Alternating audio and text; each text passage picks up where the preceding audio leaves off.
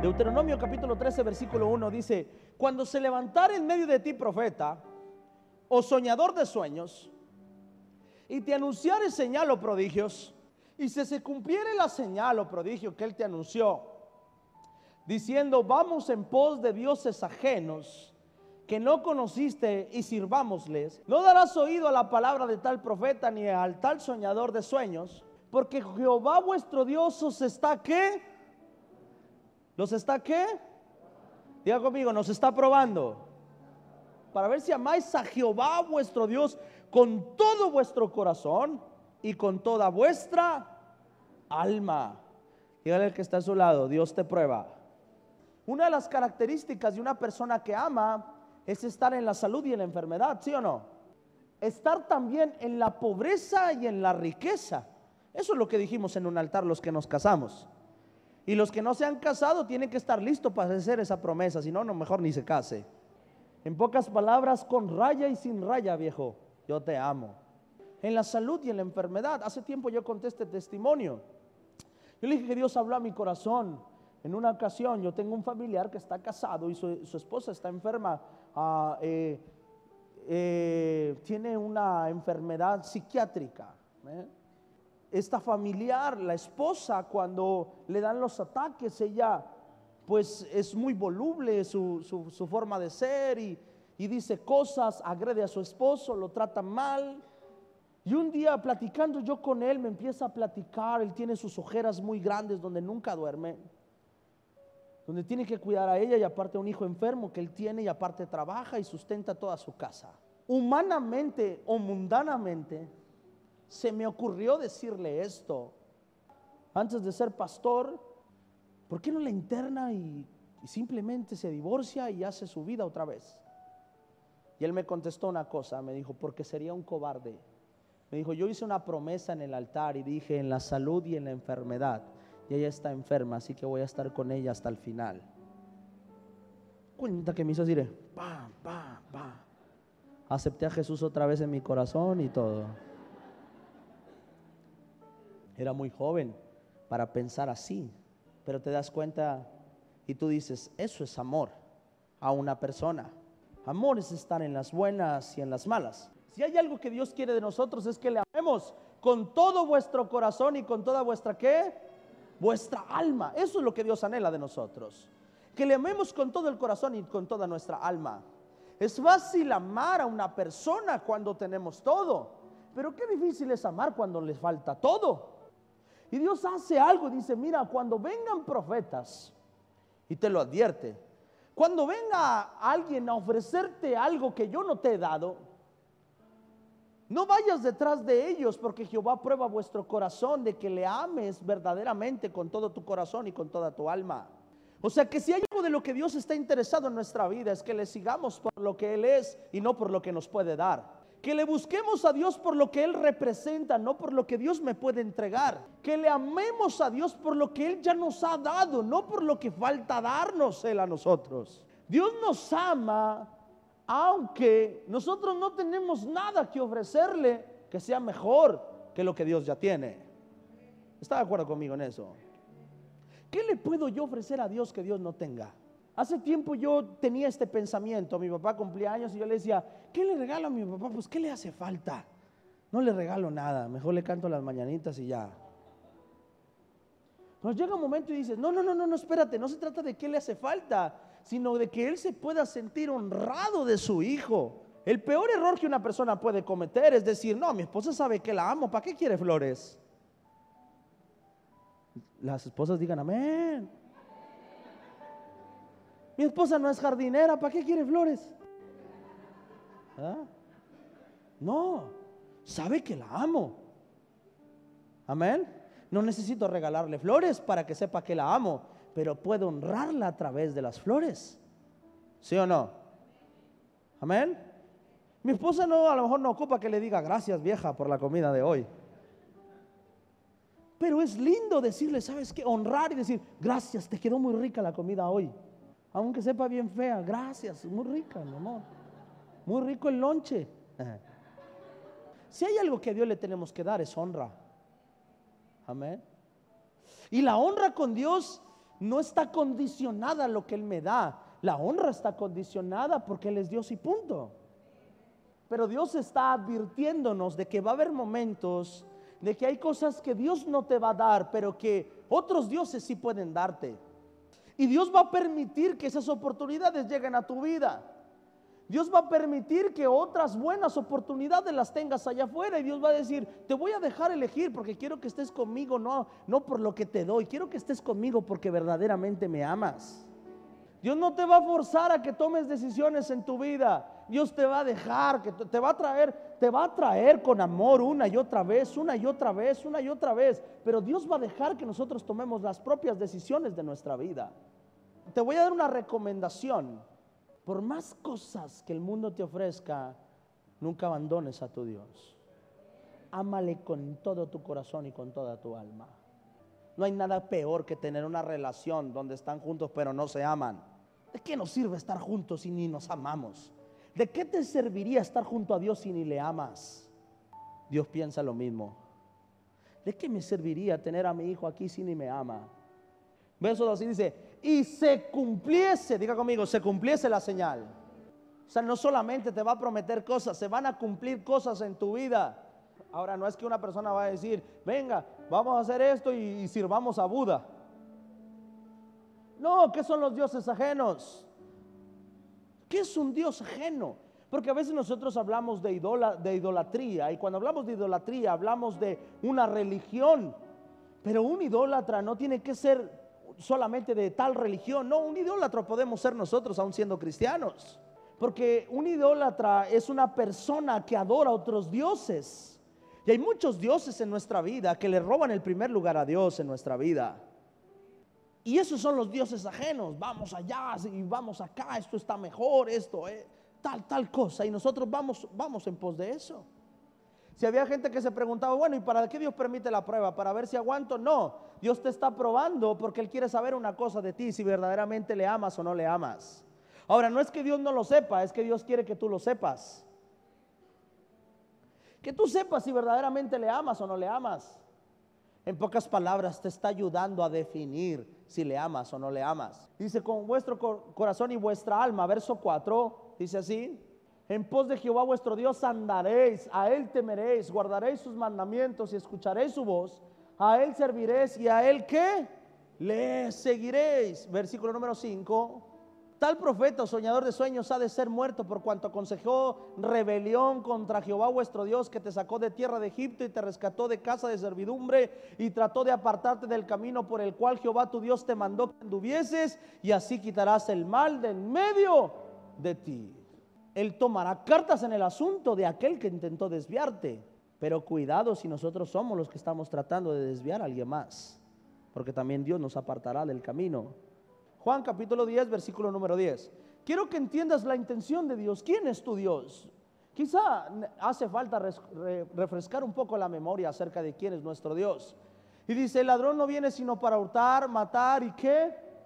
Y destruir. Ese es el propósito del enemigo. Dice, pero yo he venido para que tengan vida y para que la tengan que en abundancia. Amén. Para que tengan vida y la tengan en ese es el propósito de Dios sobre tu vida. Amén. El miércoles pasado yo predicaba sobre números, sobre el pan liviano, ¿se acuerdan? Y yo cuando predicaba de eso les decía que se desanimaron por el camino, pero que no era ahí a donde Dios los quería llevar. Dios ya les había prometido una tierra donde fluía leche y miel. Amén. Ahora, pensándolo bien, escuche, pensando bien, analicemos bien esta palabra. El pueblo de Israel se desanimó porque todavía no tenían la promesa de Dios sobre su vida. Y ellos estaban pensando en que estaban mejor en el mundo que con Dios. Amén. Y decían, en Egipto teníamos carne, en Egipto teníamos agua. Pero si te pones a pensar, ¿quién les garantizaba que iban a seguir vivos para comer carne? Amén.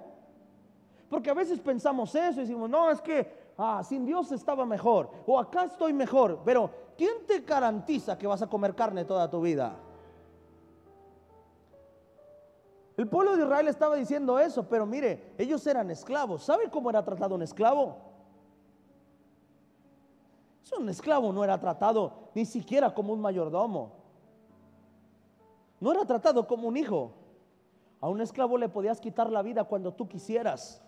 Y no estaba mal porque lo habías pagado, porque era tuyo, porque tu, su vida le pertenecía a su, a su amo.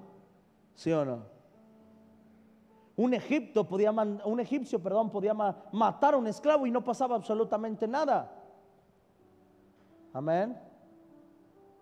Amén. ¿Quién le garantizaba al pueblo de Israel que como esclavos todavía iban a tener vida?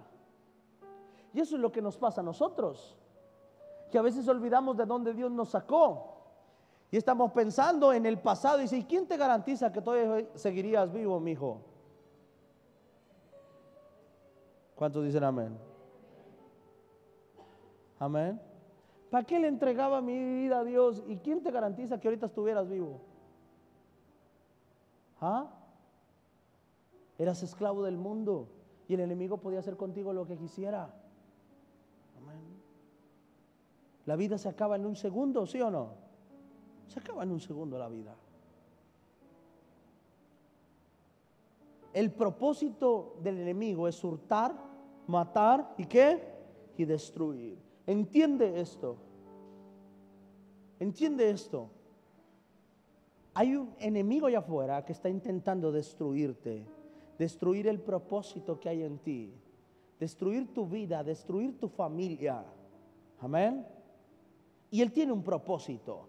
Y a lo mejor tú estás ignorando el propósito de ese enemigo. Pero que lo ignores no significa que no suceda. Si hay algo que a mí me puede llevar a la destrucción, yo no puedo ah, tener esperanza en lo que busca destruirme a mí. Si tengo la opción de librar lo que me destruye, ¿qué tengo que hacer? No caminar hacia lo que me quiere destruir a mí. Amén. Amén. Si yo tengo la opción de caminar por un lado donde no busquen destruirme, ¿qué tengo que hacer? Caminar por el lado donde no me quieren destruir. Amén. Y hay un camino que es el camino que es Jesús, el camino, la verdad. Y dice, ¿y qué? ¿Y la qué? Y la vida. Y la vida está planeando que tengas vida pero que también la tengas en abundancia. Ese es el propósito de Dios sobre ti. Amén. Te quiere con vida, pero te quiere con vida en abundancia. Jeremías capítulo 29, versículo número 11. Veo, quiero que te enfoques en este versículo. Dice, yo sé muy bien los planes que tengo para ustedes, lo afirma el Señor. Y dice, primero que lo primero que tienes que saber es que el plan de Dios para ti es un plan bueno. ¿Está de acuerdo conmigo? Es un plan bueno. ¿Ok? Pero Dios no está pensando en tu presente, Dios está pensando en tu futuro. Y esa es la diferencia entre Dios y nosotros. Que nosotros vemos el hoy, no vemos el mañana. Amén. Amén. Estamos pensando en el hoy, no en el mañana. Y dice, yo tengo un plan de bien y no es un plan malvado. Aunque creas si lo especificó es porque a veces creemos que Dios no trae un plan bueno para mí. Amén. Y dice, a fin de darles un futuro y una qué? Y una esperanza. Eso es bondad. Amén. Eso es ser bueno. Amén. Eso es ser bueno. La diferencia es que el enemigo te da cosas rápidas, pero para destruir tu futuro. Esa es la diferencia. Amén. Esa es la diferencia. Mira, le voy a decir algo. Yo tengo un familiar que cuando yo me convertí a Cristo, he contado el testimonio, él se dedicaba a la brujería y a la adivinación. Él se convirtió a Cristo y ahora es copastor en una iglesia. Y lo que él decía que el modus operandi de ellos será, te digo lo que quieres saber rápido y te atrapo toda una vida. Ese es el modus. Amén.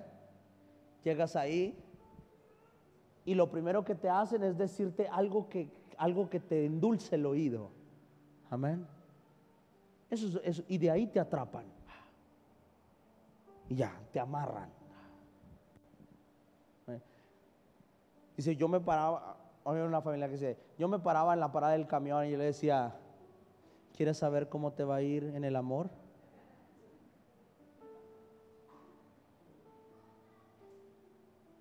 Como 30 años sin anillo. Claro que quería saber cómo le iba a ir en el amor. ¿Sí o no? Amén. Estaba en la parada del camión. Dice, las preguntas eran sencillas. Oh. ¿Te gustaría que la bendición llegara ya a tu casa y no más pasaras necesidad? Porque pasas necesidad. Ah, sí, sí quiero. Le entregaba una tarjeta, llámame. Y se iba. Les decía lo que querían recibir. El enemigo así es. Amén. El enemigo así es. Pero Dios no está pensando en tu, en tu presente, Dios está pensando en tu futuro. Y ahí hay una diferencia muy grande. Amén. Hay una diferencia muy grande. Dios está pensando en darte un plan de bien porque quiere asegurar tu futuro. Amén. Ya conmigo, Dios quiere asegurar mi futuro. Dios quiere asegurar tu futuro. Dios quiere asegurar tu futuro. Dios primero va a trabajar en nuestra vida, va a trabajar en nosotros. Va a trabajar en cada uno de nosotros, va a empezar a cambiar nuestra vida. No, no, no, no va a empezar a cambiar la vida de mi prójimo, va a empezar a cambiar mi vida. ¿Estamos de acuerdo? Porque muchas veces estamos aquí en la iglesia y estamos pensando, no, es que aquel es así, no, es que el otro es así. No, no, no, no te preocupes cómo es aquel, cómo eres tú. Dígame amén. Porque si estoy pensando cómo es aquel, quiere decir que no estoy dejando que Dios me cambie. Sigo siendo bien chismoso. Dígame amén. Amén. Es lo primero que Dios va a querer quitar de ti. Escuche esto. Dios va a querer empezar a trabajar contigo. Todavía hay orgullo. Todavía hay altivez. Amén. Amén. Todavía hay falta de perdón, todavía hay coraje. Y Dios dice, me encantaría darte tu milagro hoy, mi hijo, pero quiero asegurar tu futuro. Si te doy el milagro, si te doy lo que esperas recibir hoy, tendrás buenas noticias, pero no una vida buena. Tu alegría será temporal. Amén. dice Dios, no, Quiero que me ames no por lo que te doy, sino por lo que puedo hacer en ti. Amén. Escuche esto. Cuando usted va a la Biblia, se va a dar cuenta que Dios se compara con el novio y la novia. Que compara la iglesia con la novia. ¿Sí sabía usted eso? Amén. Que la iglesia dice textualmente que la iglesia es la esposa. ¿Sí sabía usted eso? O sea, que Dios nos ve a nosotros como la esposa. Amén. Y yo creo que sí, porque somos igual de rebeldes que las esposas, ¿sí o no? Hombres y mujeres. No entendemos, nadie nos entiende. ¿ah? Pero para Dios nosotros somos la esposa. Amén. Amén. La esposa dice, Ah, la esposa puede, escucha, o el esposo y la esposa, ambos, o sacan lo mejor de ti o sacan lo peor de ti. ¿Sí o no? Yo estoy escribiendo un libro que se llama Lo mejor o lo peor de, de ti. ¿Cómo sacar lo mejor lo peor de ti? En base a un testimonio mío yo les he contado esa historia muchas veces. Antes de casarme con mi esposa, yo estuve a punto de casarme con otra persona. Y pude ver cómo una relación incorrecta saca lo peor de ti. No es que la persona sea mala, no. Que una relación incorrecta puede sacar lo peor de ti y que una relación correcta puede sacar lo mejor de ti. Amén. Amén. No es que te puede dar lo mejor. No, no, no hablo de dar lo mejor, sino de sacar lo mejor. Son dos cosas distintas.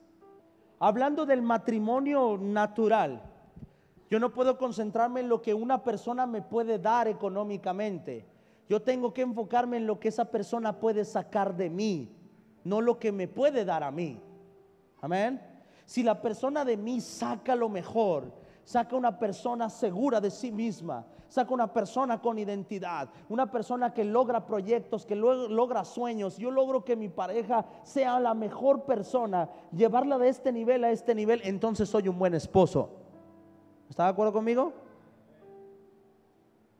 Es más, si tú sacas lo mejor de una persona, no importa si te da o no te da. No, eso no les gustó, ¿verdad? Pero, pero sí es verdad. Al menos en nosotros los hombres así es. Eso es un matrimonio correcto. Amén. Y qué casualidad que Dios se compara con la esposa. Porque Dios no se enfoca en lo que, en lo que tiene que darte, sino en sacar lo mejor de ti. Dios siempre va a trabajar en ti para sacar lo mejor de ti para sacar lo mejor de ti, para darte un futuro de esperanza, para darte un futuro bueno. Lo que yo doy económicamente no garantiza que yo vaya a tener un futuro bueno en mi matrimonio. Conozco personas que viven al día y son felices. Y personas que lo tienen todo y no se pueden ver en la casa. Es más, duermen ya hasta en cuartos separados. Porque no es lo que te doy, es sacar lo mejor de esa persona para tener un buen futuro.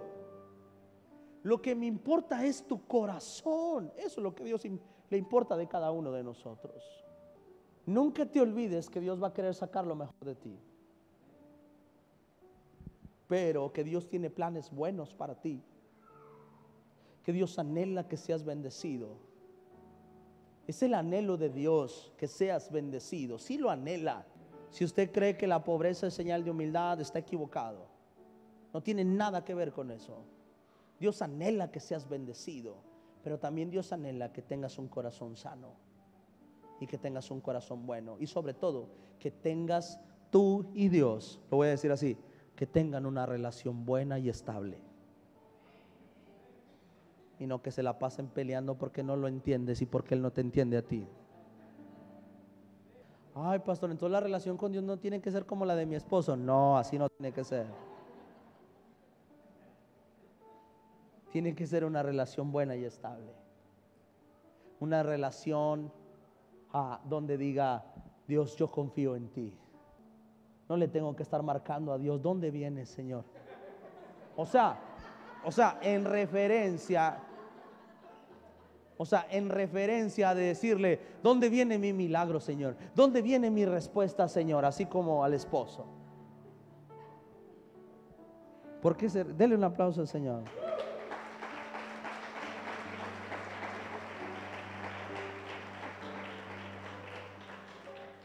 Dígale el que está a su lado, la bendición ya viene. El proceso en tu vida es necesario necesitas el proceso. Y cuando estés en el proceso, se muestra el verdadero amor, si lo comparamos con un matrimonio. Cuando estamos en el proceso, lo único que nos mantiene unidos a la pareja, ¿sabes qué es? El amor. Nada más. Si hay amor, puede venir el proceso y vamos a permanecer. Pero si no hay amor, que no venga el proceso porque se va a terminar todo, porque se va a terminar todo lo que teníamos o lo que creíamos que teníamos. Amén. Cuando hay amor, está la oportunidad de fallar en mi matrimonio y yo digo, es un proceso, pero el amor me va a, me va a hacer permanecer a mi, a mi pareja. ¿Sí o no? Cuando, cuando hay amor va a haber escasez económica y vamos a sentirnos frustrados y vamos a llorar juntos. No le voy a reclamar para que él llore solo. ¿Cuántos dicen amén? Cuando hay amor. hay enfermedad y no vamos a abandonar a mi pareja porque está enferma. Cuando hay amor, voy a permanecer ahí para curar a mi pareja porque hay amor. Cuando no hay amor, ¿sabes qué va a pasar? En la primera nos vamos a ir. En la primera vamos a abandonar el barco. En la primera vamos a abandonar a nuestra pareja. Bueno, con Dios es exactamente lo mismo. Cuando hay amor, van a venir pruebas, procesos y vamos a permanecer. Pero cuando no amamos a nuestro Dios, que no venga el proceso, porque va a ser la excusa perfecta para apartarnos de la presencia de Dios. ¿Y sabes qué va a pasar? Que en ocasiones su palabra dice, Dios nos va a poner a prueba. Y solamente los que le aman van a poder permanecer. Amén. Porque Dios no quiere una relación forzada. Dios quiere una relación real con sus hijos. Amén. Y Dios te advierte y te dice, cuando esto suceda, no te apartes, permanece en mí y yo te voy a bendecir. Yo voy a bendecir tu vida, porque los planes que yo tengo para ti son planes de bienestar, afirma el Señor, y no planes de calamidad, para darlos un futuro de qué y una qué? Esperanza. Hay ocasiones que vamos a ser procesados solo para que nos demos cuenta que tanto amamos a Dios o estamos ahí porque nos conviene. Amén. No me toca a mí como pastor juzgar eso.